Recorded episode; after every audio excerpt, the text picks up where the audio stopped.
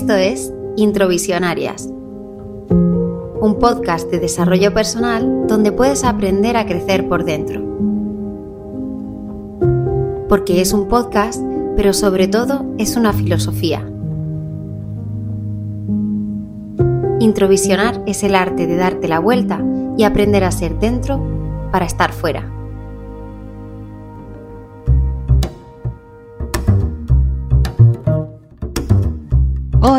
Vamos a hablar con una atleta internacional de ultra trail, que también es entrenadora y conferencista, que está graduada en Ciencias de la Actividad Física y el Deporte y que ha hecho dos máster, uno en Actividad Físico-Deportiva Adaptada, otro en Dirección y Creación de Eventos Deportivos.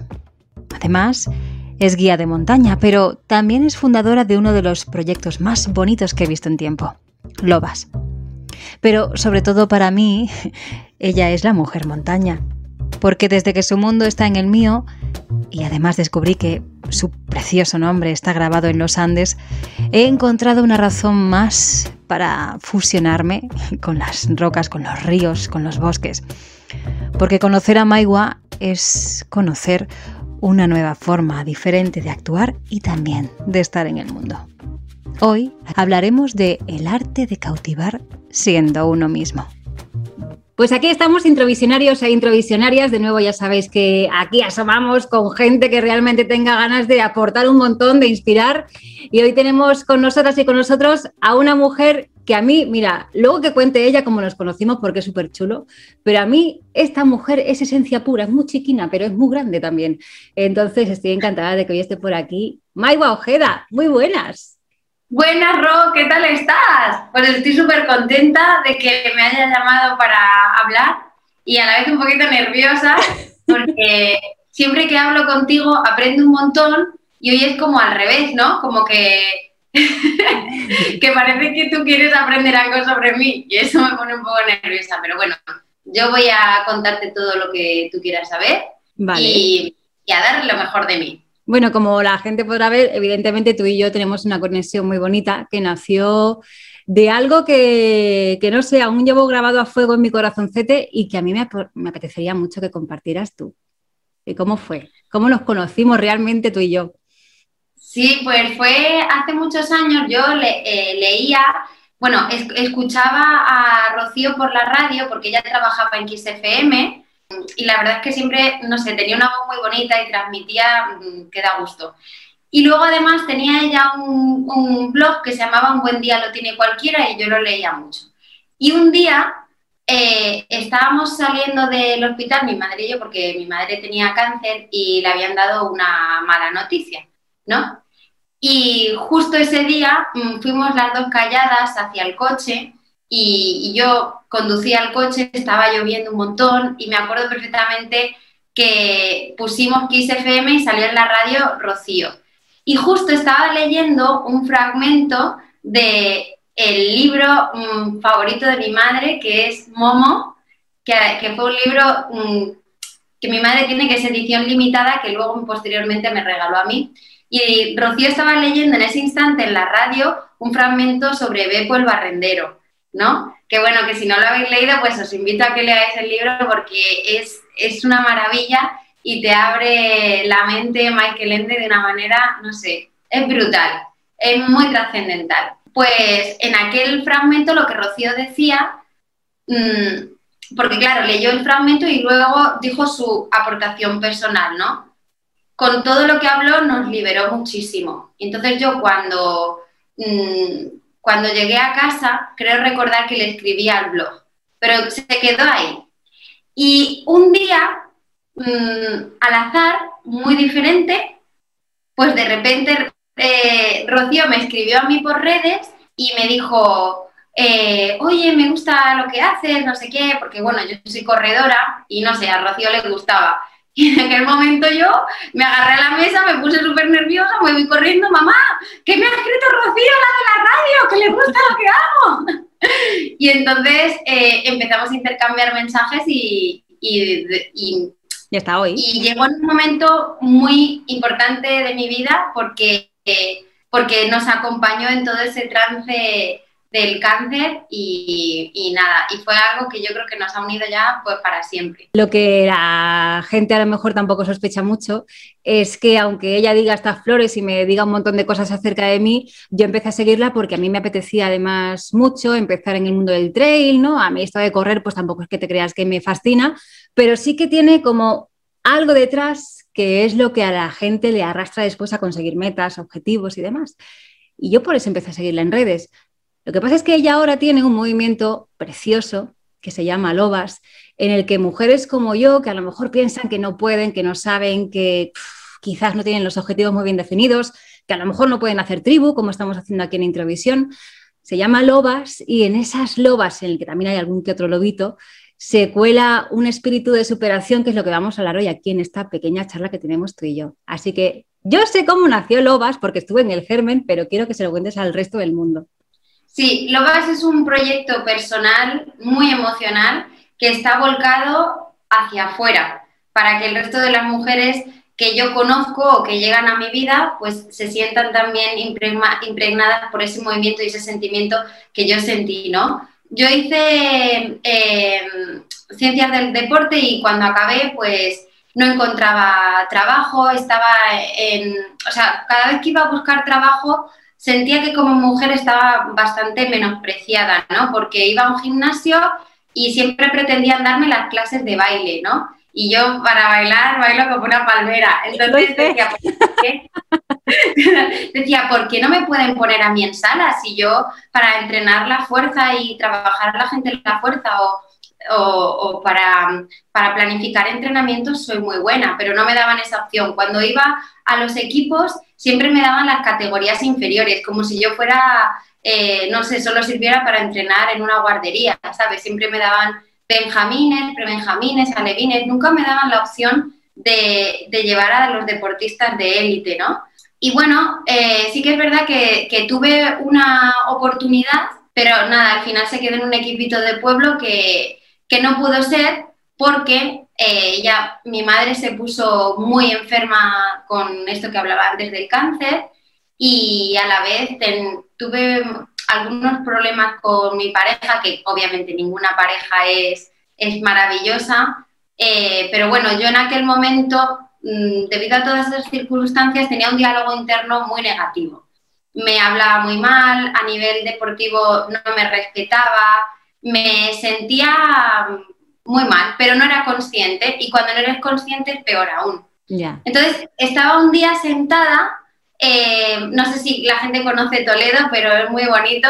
Es una ciudad que está como en un pico y, la rodea un río y enfrente hay un valle, ¿no? Pues yo estaba sentada en el valle con un amigo y estaba, estábamos mirando la ciudad y me dijo, sí, si fueras un animal, ¿qué animal serías?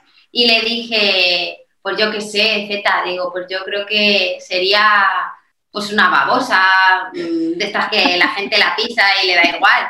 Y me decía, ¿cómo vas a ser una babosa? Y digo, que sí, digo, no sé, pues una estrella de mar, así, no sé. Se quedó como muy impactado y yo sí, o sea, como que no le di importancia. Luego él me dijo qué animal sería y así. Luego pasó todo lo de mi madre, pasó mucho tiempo, pasaron muchas cosas, lo dejé con mi pareja y em, dejé de... Eh, me liberé de muchas cosas y a la par estaba llevando muchas cosas en la mochila, pero de todas las cosas realmente negativas me liberé. Y empecé a hablarme muchísimo mejor, también sin ser consciente, ¿no? Iban pasando cosas en mi vida, iban llegando personas a mi vida que me iban ayudando, que me iban dando consejos y yo sin ser consciente iba escuchando esas cosas y las iba interiorizando porque sentía que me servían. Cambié la forma en la que hacía mi deporte, ¿no? Normalmente siempre competía para mejorar el cronómetro, para que los demás estuviesen muy contentos con lo que yo hacía. Dejé de hacer eso para salir a la naturaleza, explorar nuevos lugares, hablar conmigo, eh, correr a, mis ritmos, a lo que a mí me apetecía, si me apetecía caminar o sentarme y tomarme lo que fuera, lo hacía. Empecé a liberarme de miedos y a ir sola a la montaña. Y un día, pues, no sé muy bien por qué, estábamos en el coche otra vez Z y yo, y me dijo, esto fue como año y pico después, me dijo, si tuvieras un superpoder, ¿cuál superpoder tendrías? Y le dije, pues, pues el de curar. porque en aquel momento mi madre ya estaba muy mal y entonces le dije, curar, digo, curar a, todo el mundo, digo, pero en especial a mi madre. Y luego me preguntó otra vez qué, qué animal sería. ¡Guau! Pues sería una puta loba que va corriendo a tope hacia abajo en dirección a, su presa libre. Eh, sería una loba, seguro, pero, pero que está corriendo a tope de rápido. Y entonces me dijo, ve, pues ahora sí. Y le dije, ¿ahora sí qué? y me dijo, ahora, ahora sí estás bien, Maigua. Dice, ¿tú te acuerdas lo que me dijiste la otra vez? Que me dijiste que eras una babosa. Y digo, ostras, sí. Dice, ¿cómo podías eh, pensar que eras una babosa? Digo, pues es verdad. Mm. Y entonces en ese momento, es como a veces en la vida que te pasan cosas que te abren los ojos, ¿no? Para mí, ser y sentirme una loba, que a mucha gente le hace mucha gracia cuando lo digo, fue un despertar, fue un volver a reconectar con lo que yo era, con lo que yo me sentía y sentir un superpoder real dentro para poder hacer cualquier cosa. Fue como reconectarme con mi tótem, que suena todo como a brujo y a energía, y, pero es que de verdad que para mí fue un despertar. Y entonces empecé a decir en redes que yo era una loba, que yo era una loba, que yo era una loba. y a raíz de todo eso empezaron a unirse muchas chicas que también se sentían lobas, sin vergüenza, sin tapujos, sin risas. Se sentían lobas de verdad, como yo me siento. Mm. Y empezamos a hablar sobre esto, entre ellas tú, que para mí sabes que eres un hada, que yo ya te he descubierto. Y, y bueno, eh, por eso nació Lobas, porque muchas mujeres sentimos la necesidad de encontrar nuestro sitio en la sociedad, de dejar una huella positiva en el mundo y de ayudarnos entre nosotras y entre nosotros, porque hay muchos hombres que ayudan a las lobas, que reconocen a una loba y que impulsan a las lobas a progresar y a encontrar nuestro espacio real en la sociedad, ese espacio que nos hace felices, que nos hace sentir completas, que nos hace sentir salvajes y sentirnos bien, plenas y felices. Claro, esto me lleva a una cuestión que te quiero hacer desde hace un tiempo, porque yo trabajo mucho con lo que se llama el tercer para qué. De hecho, aquí en las entrevistas que vayáis viendo os vais a dar cuenta de que trabajo mucho con el tercer para qué. Realmente Lobas, has contado la historia de Lobas y has contado la intención que tienes con Lobas, pero realmente ¿para qué nace Lobas? Sí, en primer lugar, eh, nace para, para mí, es un poco egoísta, ¿no? Pero yo creo que siempre que creamos un proyecto, también lo hacemos con una ilusión personal que nace de uno mismo, ¿no? Por perseguir una felicidad interna. O sea que creo que eso ha quedado muy claro. En primer lugar, nació por y para mí. En segundo lugar, nació por y para las chicas que se han unido, para que todas seamos mucho más felices, si es que se puede porque en realidad tenemos cada día un montón de cosas por las que ser felices, lo que pasa es que no le damos, no le damos la misma importancia que a las cosas negativas. Y yo creo que mi tercer para qué es y va a ser siempre mi madre y las mujeres como mi madre, ¿sabes? Esas mujeres tan luchadoras, tan fuertes, que han dejado una huella muy positiva, pero con un hilito de voz y no mm. se ha podido escuchar que no se ha podido mm, volcar en los demás. Hay personas que hacen cosas increíbles, pero su voz es como, como cuando tienes una pesadilla y no puedes gritar, mm. ¿sabes? Pues su voz se queda como ahogada a pesar de que están haciendo cosas increíbles. Y sin embargo, al revés, sucede lo contrario, ¿no? Pues yo creo que el tercer para qué de Lobas es para darle voz a todas esas personas fuertes que no tienen la, fortaleza o, el poder o la consistencia o que no sienten que lo tienen para poder expresar cómo se sienten, de qué son capaces y qué es lo que han conseguido hasta ahora.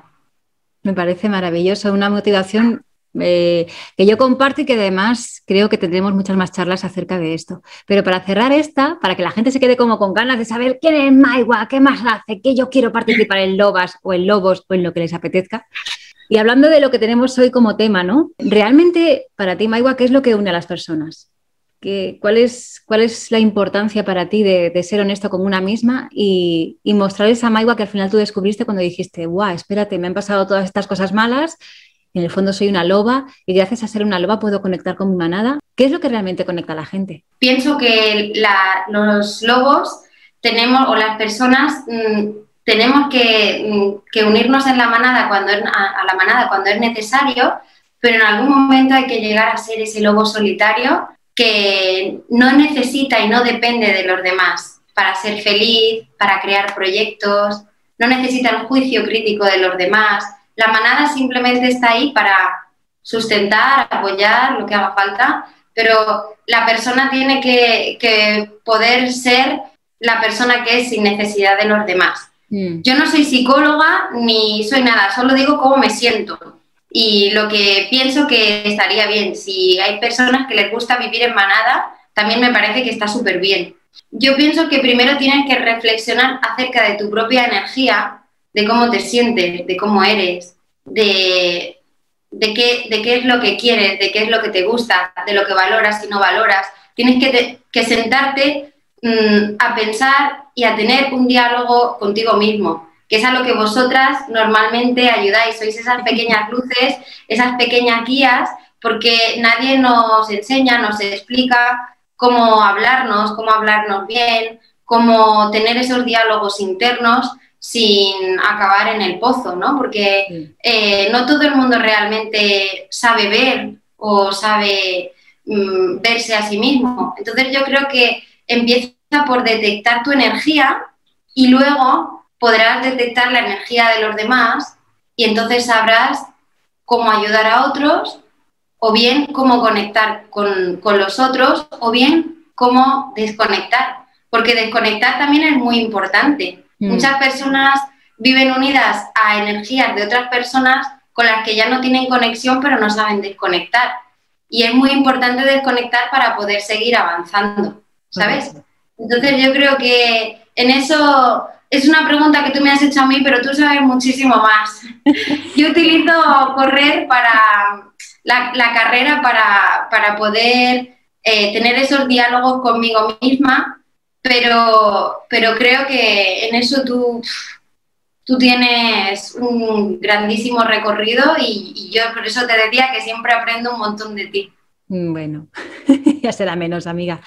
Pues mira, como yo sé que tú te has quedado con ganas de más y yo también. Voy a plantear a la gente que, nos cuente si quieren comentarios, pues qué es para ellos conectar y cómo conectan entre ellos y ellas también. Y que tú y yo nos emplacemos a una siguiente charlita, si te apetece, con mujeres que tú has conocido que también te inspiran a ti, ¿no? Eh, con historias que tú has vivido, con las sensaciones internas, porque yo te he dicho también muchas veces, amiguita, que tú piensas que sabes muy poco, pero eres una sabia interna. Entonces, a mí a los pequeños sabios estos que aparecéis de vez en cuando, yo me abro de orejas y de ojos así de par en par y me permito escuchar con mucha atención como ha sido hoy. Así que gracias, Maiwa. Lobita mía. Gracias a ti, Ro. Te quiero un montón. Oye, y como decía una que tú y yo sabemos, que sepas que yo te veo. Te veo con los ojos del corazón. Te quiero mucho. Y yo. Esto es Introvisionarias, un podcast de desarrollo personal donde puedes aprender a crecer por dentro. Porque es un podcast, pero sobre todo es una filosofía. Introvisionar es el arte de darte la vuelta y aprender a ser dentro para estar fuera.